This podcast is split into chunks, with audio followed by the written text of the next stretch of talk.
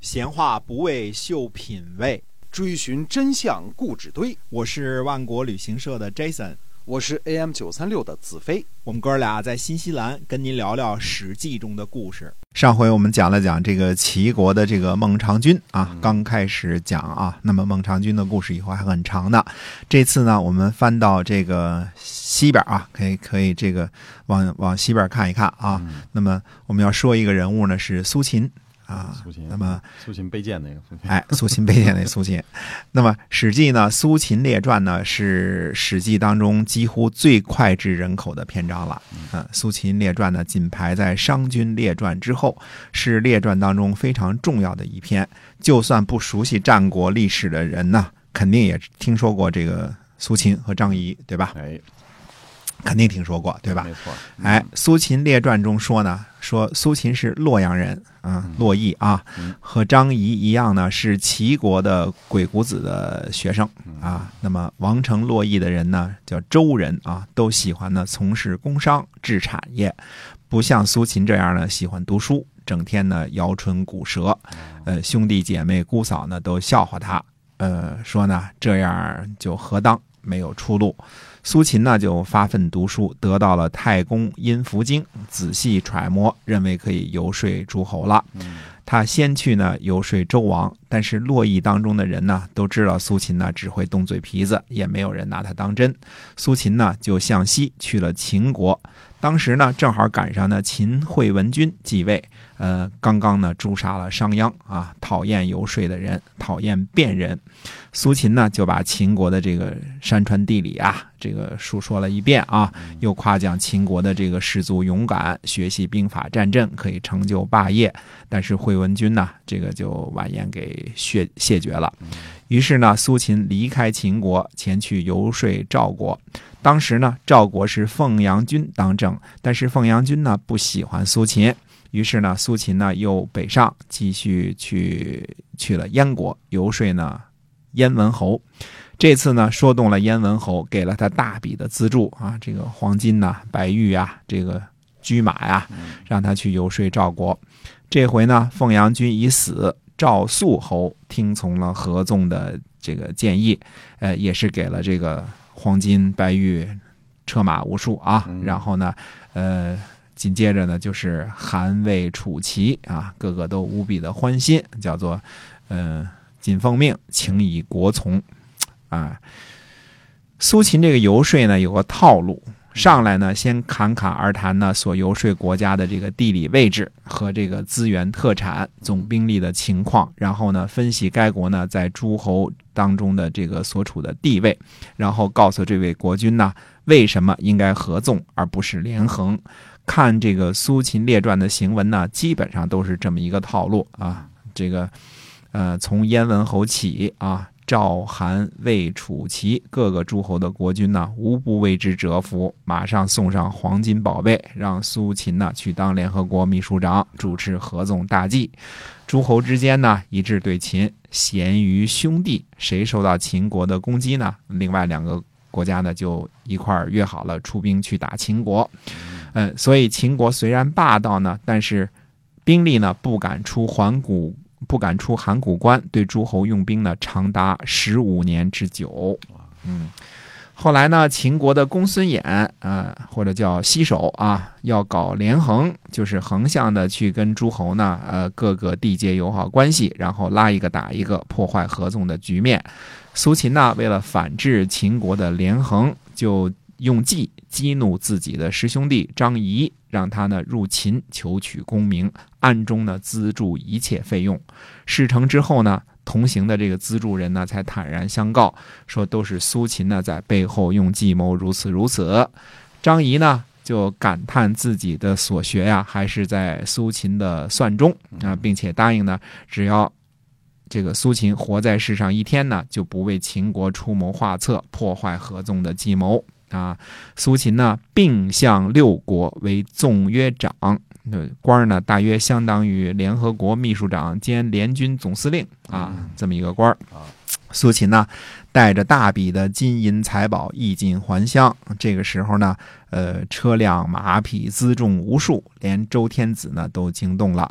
周显王呢就派人交迎，在路上这个列队欢迎啊。苏秦的弟弟呢和老婆嫂子啊都侧目不敢仰视。苏秦呢就笑着问说：“何前居而后恭也？”啊，这个。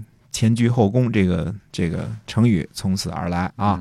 他的哎，他的嫂子呢叫做韦夷仆府，脸朝着地呢谢罪。那大家可以想象一下这个样子啊，韦夷仆府啊，这个脸朝着地谢罪。然后呢就说什么呢？说见季子位高而多金也，就是看见这个这个这个你这个小儿子啊，这个这个。位置又高，而且好多钱啊！苏秦呢就喟然而叹曰：“说同样是同样的一个人啊，富贵则亲戚畏惧之，贫贱则轻易之，况众人乎？啊，何况其他人呢？”哎，这个后来呢，呃，燕翼王的母亲燕文侯的夫人呢，和苏秦私通，为了怕事情败露呢，苏秦就请求去了齐国。那么齐国的大夫呢，这个争宠刺杀了苏秦。苏秦临死的时候对齐闵王说呢：“说反正也快死了，我死之后呢，你就车裂我，宣布我是燕国的奸细，这样呢，就可以抓住刺杀我的贼人了。”后来呢，齐闵王果然如是做，抓住了贼人啊。这个苏秦呢，临死前还替自己报了仇。呃，这个我们说的特别特别的简略啊，这是我总结出来的一个概括啊。就是因为呃，《苏秦列传》原文呢都写的洋洋洒洒，文章呢公正通顺，大有汉赋之风啊。相信很多人都看过啊，这个欣赏过，拍案叫绝过啊。这个在这个西汉之后的历史上呢，哦，我想苏秦以及这个《苏秦列传》呢，不知道被后世引用了多少回啊。估计躺在坟墓里的苏秦听的这个耳朵都发烧了啊，这个 得得了耳朵发烧的病啊。呃，又回到那句老话，这个故事是假的，是后人编的啊。嗯。下面破案啊，这个听我们的故事会有很多让大家耳目一新的东西啊，这个请大家欣赏啊。这个我们先来破案啊，按照这个《苏秦列传》的时间顺序呢，苏秦呢最先最初去见的是秦惠文君啊，因为那个时候呢，秦惠文君刚刚这个杀了秦孝公宠爱的商鞅啊，那么所以惠文君呢讨厌卞氏，那么。苏秦呢，呃，游说秦国失败。秦惠文君在公元前三百三十八年继位，按照列传当中所所提呢，那大约就是应该在三百三十八年左右，因为商鞅刚被处死嘛，对吧？苏秦呢，被赐于公元前二百八十四年，这中间差不多五十多年的时间，五十多年间。中国那个时候发生了翻天覆地的变化，这个里边说的很多故事，我们现在都没开始讲呢。我们现在刚讲完了，等于说刚讲完了魏国的故事，以及魏国和齐威王这个徐州相望，还有越国被灭的这段故事，对吧？其他很多故事我们还没讲呢。这个时间上的跨度呢，肯定是错误的。没有一个牛人或一个牛国家能够五十多年这个纵横于战国七雄。嗯。谁都没有。哎，我们这一集呢，本来是准备讲公孙衍和张仪的，这是在公元前三百三十三年的故事。在此之前的十五年呢，秦国呃完全不出函谷关，十五年不对诸侯用兵。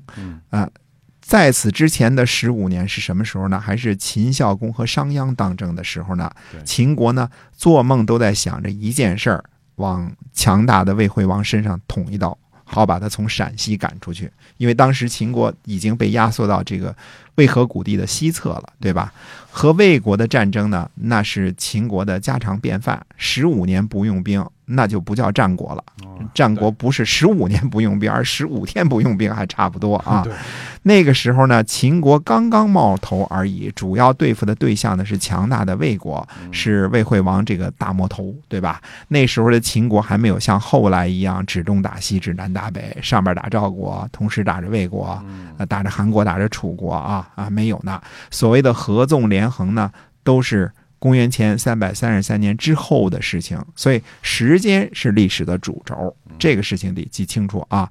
这个时候呢，呃，魏惠王刚刚和齐威王徐州相望，对吧？呃，楚威王呢刚刚打残了越国，在徐州呢战胜了齐国，诸侯间呢还是零零散散的相互这个挖坑使绊呢，对吧？诸侯相亲，咸于兄弟，做梦吧，对吧？没有这事儿啊。只有当诸侯呢都觉得快有灭顶之灾的时候，才可能联合起来，而且一定是磕磕绊绊的联合，私底下小动作不断，对吧？哎，在秦国刚刚崛起的时候呢，根本没有这个叫做国际大环境啊、大气候不不一样啊。这个在那国歌里咋唱的？中华民族到了最危险的时候啊！如果不是日寇已经侵占了大半个中国，难道中国会联合抗日吗？对吧？不会啊！啊，对啊，这个还还别忘了，沦陷区还有一堆汉奸呢，还没说呢啊！是，呃，不扯闲篇啊。这个公孙衍呢，这个人虽然历史上记载不多，西首这个人他才是合纵的主谋，但是。在公元前三百三十三年的时候，公孙衍还在秦国做着高官，正准备露出獠牙，向魏国发出致命的一击呢。啊，他是后来被张仪排挤，才去魏国做了合纵的带头人。这个是合纵这种这种思想的最主要的一个始作俑者。嗯，那么。张仪呢，出道的时间呢是在公元前三百三十三年。出道后呢，呃，做了很多震惊天下的大事儿啊。这个作为秦国的相邦啊，那么他怎么可能是苏秦暗中资助在秦国取得的职位呢？张仪死于公元前三百一十年，那个时候苏秦是否出生还？说不清楚呢，可能还尚未出生呢。他不可能是资助这个这个，呃，中间跨度着跨着五十多年呢啊，不可能是资助张仪入秦的这个背后的主使。那么再说赵国啊，当时不是先去游说的赵国嘛，对吧？赵国凤阳君不喜欢他嘛？赵国的凤阳君叫什么呢？叫李兑。中这个李兑呢是谁呢？他在公元前二百九十五年的时候参参与了沙丘之谋，饿死了赵主父一百天，饿死了赵主父啊，然后才主政赵国的。那么我们赵主父的故事还没开始讲呢，胡服骑射还没还没到呢，到这中间跨度就更大了。而张仪出道的公元前三百三十三年呢，再往前推十五年，也就是说列传列传中。当中说的这个这个所谓的苏秦去游说的这个时间啊，差不多是公元前三百四十八年。那时候凤阳君李队本人也没出生呢，对吧？应该是还没他什么事儿呢。所以这个时间上的混乱呢，这个绝对是这个漏洞百出的这么一篇文章啊。那怎么会呃，这个李队尚未出生？那时候这个苏秦从燕国回来的时候，李队已经死了呢，凤阳君已经死了呢，就变成赵肃侯了呢？这不是成关公斩秦琼了吗？哎，所以这个这个历史这个事儿呢，它就是时间是最大的一个主轴。任何呃编造的东西呢，都是要从时间当中这个往外剔除看，这一看就知道这其中毛病大大的非常非常的多了啊。哎，这个呃呃燕燕国的燕文侯，他死于公元前三百三十三年，这年他死的，他的夫人再年轻。他也很难和四五十年之后的苏秦通奸，否则这个苏秦同学这个口味就太重了啊！这个这个五十多年之后，这个呃，他那燕文侯死的时候，他的妾，他的夫人不可能是这个，不可能还是少女的吧？对吧？呃，没出生。就算刚出生也得四五十岁了，是啊，对啊，所以这个这个案子是怎么破的呢？我们以后呢花很多的时间呢，会慢慢的跟大家讲。总之呢，大家您记住记住啊，您所知道的那个苏秦是个文学人物，他要几十年之后呢才能登场的。呃，您看了那篇文章呢，因为写的太好了，呃，还依然可以集结，呃，依然可以赞赏，但是。它不是历史，对，它是文学。它是文学，它是完完全全的文学，因为这时间这个是时间上都不合水儿，它它要等几十年之后才能登场的。对，这时间中间有非常大的这个能看出非常大的破绽啊。对，这是几乎是战国时期差不多是最大的一个悬案了。但是这段故事是怎么编的？最后为什么司马公帮助这个？把这个几个东西凑在一起，帮他写成了这个苏秦的这个传记呢。这个我们慢慢再跟大家接着说。哎，对，哎，而在公元前三百三十三年的时候呢，老前辈张仪刚刚登场。嗯。